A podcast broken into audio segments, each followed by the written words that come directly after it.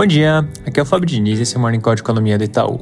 Passando pelos Estados Unidos, ontem as vendas do varejo vieram bem próximas do esperado, com alta de 0,9% em abril. A medida das expectativas era de 1%, com ganhos bem disseminados e mostrando um consumo bastante resiliente. Vale destaca também a revisão na leitura de março, que passou de alta de 0,5 para 1,4. Também saiu o resultado da produção industrial e esse acabou vindo com surpresa positiva, com crescimento de 1,1% no mês, que foi bem acima da expectativa de 0,5%, com manufatura registrando alta forte, puxada por veículos, que inclusive voltaram para níveis pré-pandemia. Mudando de assunto, ontem em discurso, o presidente do Fed, Jerome Powell, repetiu as sinalizações que ele tem dado sobre política monetária. Ele voltou a dizer, por exemplo, que aumentos de 50 pontos base são adequados para os próximos encontros, reforçou a necessidade de levar a taxa de juros logo para o nível neutro, que não vai hesitar em superar esse nível se for necessário. Também trouxe um tom mais positivo em relação ao cenário econômico como um todo, sem mostrar grandes preocupações quanto às condições financeiras. Fazendo uma atualização rápida de China e com isso já fechando a parte internacional, Xangai segue sem casos de transmissão comunitária, mas novos casos voltaram a subir em Pequim, ainda limitados algumas dezenas, mas outras duas províncias também tiveram uma aceleração, que acaba trazendo uma certa preocupação sobre a dinâmica do vírus, que conforme a gente vem comentando, vinha dando sinais de estar relativamente sob controle. Então, com isso, o acompanhamento dia a dia volta a ser bem importante para se ter mais clareza de como está essa tendência. Passando para o Brasil, hoje o noticiário está quase todo voltado para a retomada da sessão do TCU, que discutia a privatização da Eletrobras. E o tom, de modo geral, vai na direção de que a proposta deve ser aprovada.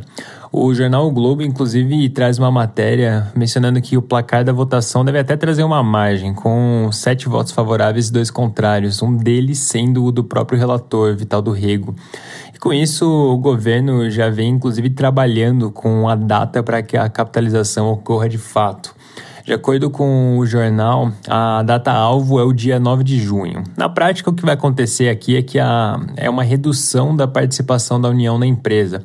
Hoje a União detém 72% do capital e vai passar a ter 45%, e com isso deixando de ser a controladora. A sessão está marcada para hoje às duas e meia. Amanhã a gente volta a falar sobre isso. Mudando de assunto, depois de algum tempo sem aparecer nos jornais, a discussão sobre o reajuste salarial para os servidores voltou para os holofotes e agora, inclusive, com o tom de estar tá caminhando para uma decisão final, que acaba fazendo muito sentido, dado que o prazo é de até 180 dias antes do final do mandato, então realmente já não tem mais muito tempo. O jornal Folha de São Paulo traz uma reportagem dizendo que o presidente Bolsonaro quer dar um ajuste salarial superior a 5% para policiais. Lembrando que o que vem sendo discutido é que esse 5% seja dado de forma linear, ou seja, para todos os servidores. Então, na prática, a ideia aqui é que os policiais tenham um aumento acima das demais categorias. Como a gente já mencionou em outras oportunidades, hoje não tem espaço para isso no orçamento. Lembrando que o que já tem contingenciado é um valor um pouco abaixo de 2 bilhões. Esses aumentos em discussão custariam bem mais do que isso. Essa matéria da Folha, por exemplo, menciona que esse reajuste linear custaria cerca de 6 bi, enquanto essa parte mais focada para policiais custaria cerca de 1 bi. Na, pra, na prática, então, para que essas medidas é, caibam no orçamento, o executivo vai precisar fazer uma série de bloqueios. Importante acompanhar notícias nessa frente, devem surgir mais novidades em breve. Mudando de assunto e com isso caminhando para o final, a gente está numa semana um pouco mais vazia do ponto de vista de pesquisa de intenção de votos, mas hoje tem um evento importante nessa frente de eleições. Tem uma reunião entre membros dos partidos que vem tentando implementar a chamada terceira via. Aqui me refiro a MDB, PSDB e cidadania.